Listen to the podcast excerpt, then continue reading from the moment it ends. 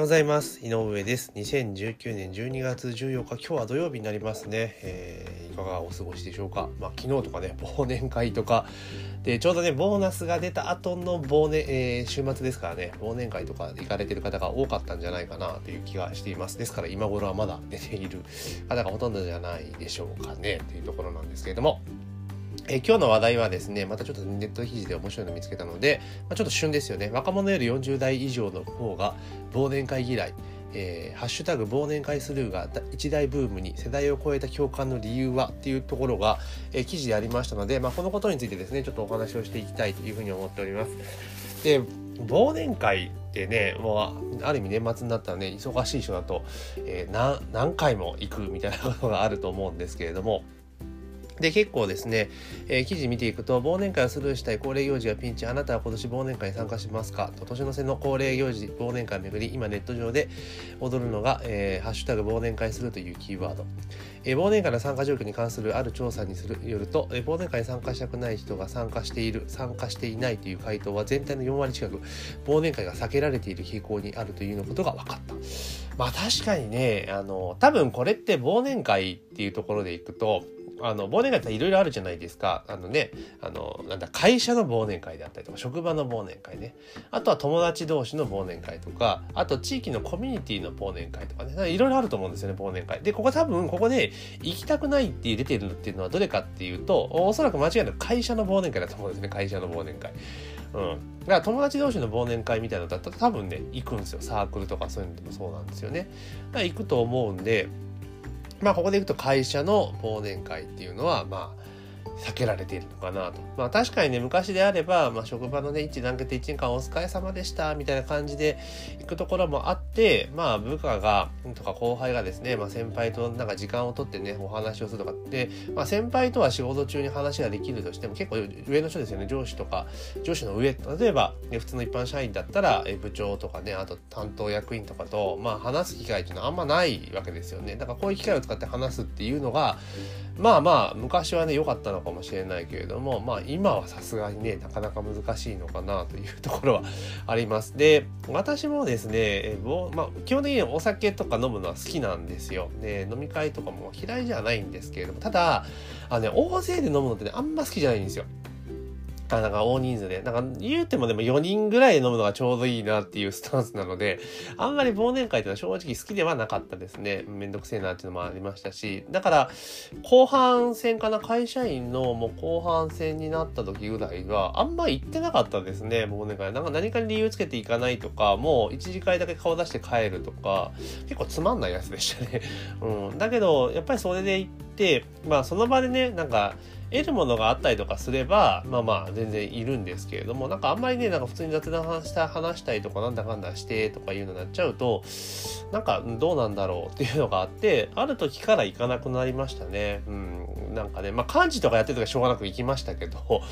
まあでも、それ以外のところってあんま職場単位の、職場での、そのなんだろう、部署としてとかね、何々部としての忘年会みたいなのは行かなかったですね。で、最小単位でだからね、その職場のメメンツと、あの、なんか上司とかそういうの関係なくて、同期とかね、えー、同僚とかと行くことはありましたけど、でもそれでもあん、ま数行ってなかったですね。で、会社での飲み会を避け始めた一番の理由って何かって言ったら、なんかね、どうしてもね、会社のことに対する不平不満が増えちゃうんですよね。で、で、私自身も当時はやっぱ喋ってましたね。本当あいつバカだし、みたいな。何々部長本当使えねえとか言ってたんですけれども、で、やっぱり冷静に考えてみると、その時間ってすげえ無駄じゃないですか。確かにその時間ね、そのみんなで共通の話題ですよ。え誰かをね、こうやり玉にあげて、やんのやんの言うとかね、こうこれとかできてないとかね、こんなやったらうまくいくのにとかね、言ってて、まあその場はすっきりするんだけれども、でもそれって問題解決なんねえよなっていうところに途中で気づいちゃったんですよね。確かにその場は面白いけど、でも、翌日とかね、えー、日常に戻るともう何の問題解決もしてねえじゃねえかってことになるとね、えー、まあその一瞬、その2時間、3時間のための、ための娯楽かな？先に繋がらない 娯楽のために、まあ数千円の支出をし、翌日はちょっと二日酔いで頭が痛いみたいなことだったら、これなんかやっぱ良くねえなっていうふうに思ってました。ただ、あとはその、 그래서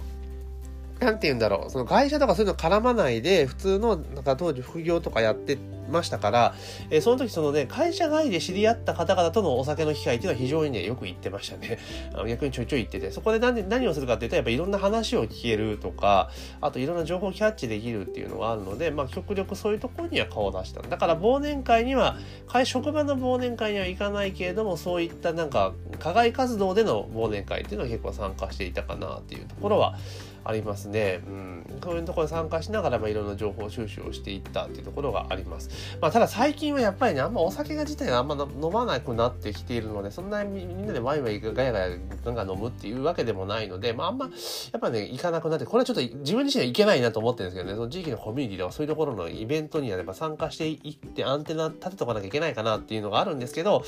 なんか最近やっぱね、足が遠のいちゃってるかなってところがありますね。この辺はちょっと私自身の課題かなというふうに思います。でちょっと話は逸れてしまいましたが、で、これの記事の中で面白いのが、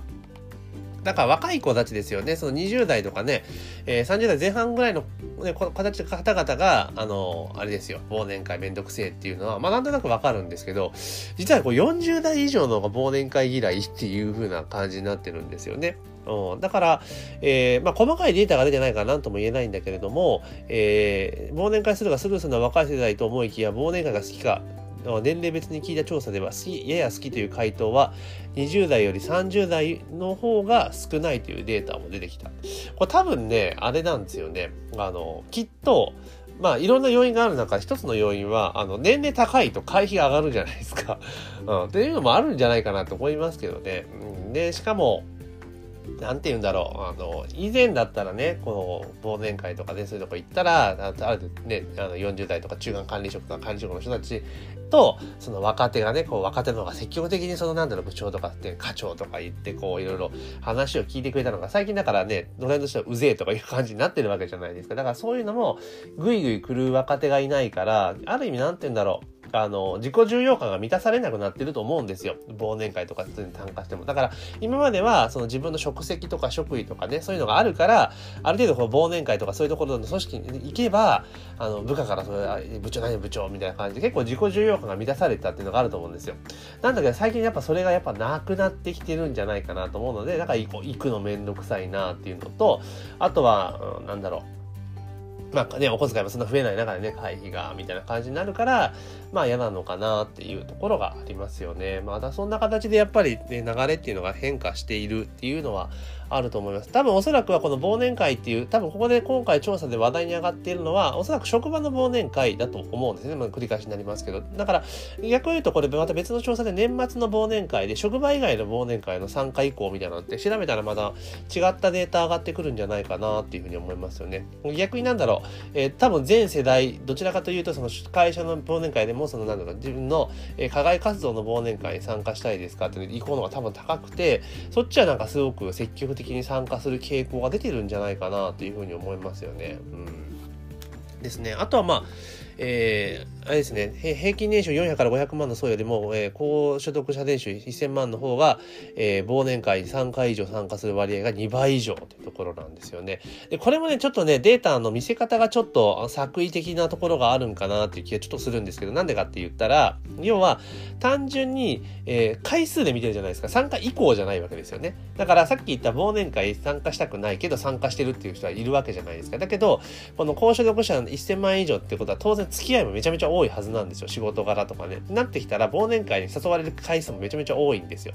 でそうなった時に、回数で見た時には3回以上開催、参加すると絶対増えてくると思うんですよね。だけどここにはその参加以降は含まれてないので、これね、あの、ちょっとね、ミスリードしそうな、あの、報じ方かなっていう気はしますよね。うん。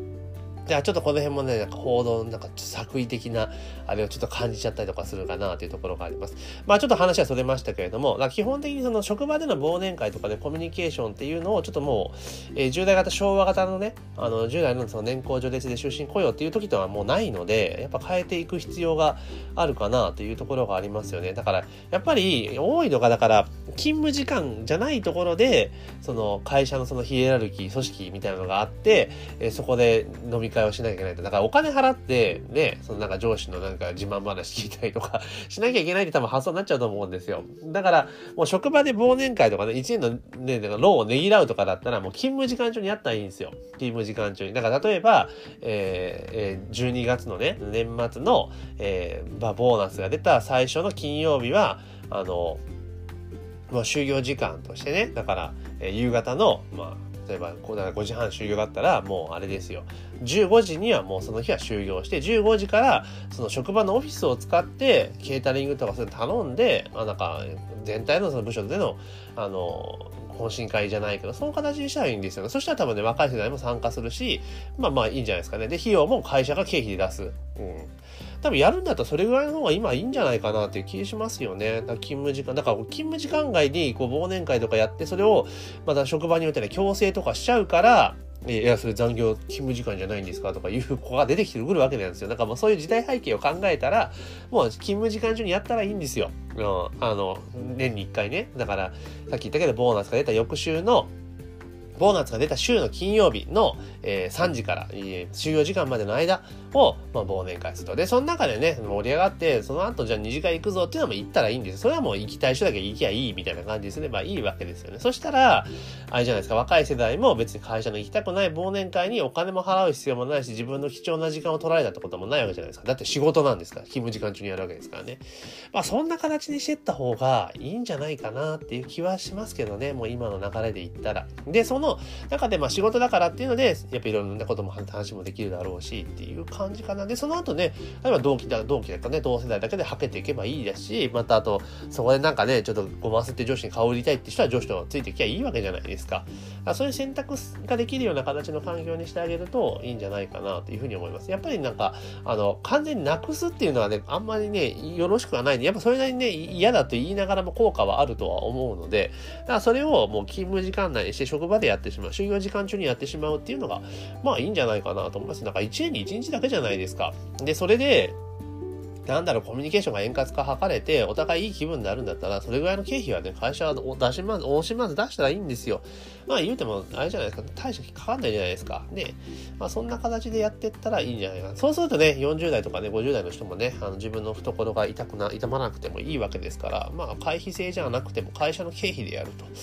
いうふうにやったらいいんですよね。そんな形で福利厚生の一環としてやるのが、まあ今、今時じゃないかなと、個人的にもあえてやるならね、という形にやっていくといいんじゃないかなというふうに思いま。した。というわけで今日はですね、ちょっと話がもうま毎度のことかあっちてこっちでしましたけれども、えー、まあ忘年会シーズンというところで、まあ若者より40代以上のが忘年会嫌いっていうね、えー、記事がありましたので、それについての、まあ私の考えと、こんな風に対応した方がいいんじゃないですかっていう対応策をですね、ちょっと考えてみました。というわけで、えー、本日の、えー、ポッドキャストは以上になりますなります。えー、今日も一日頑張っていきましょう。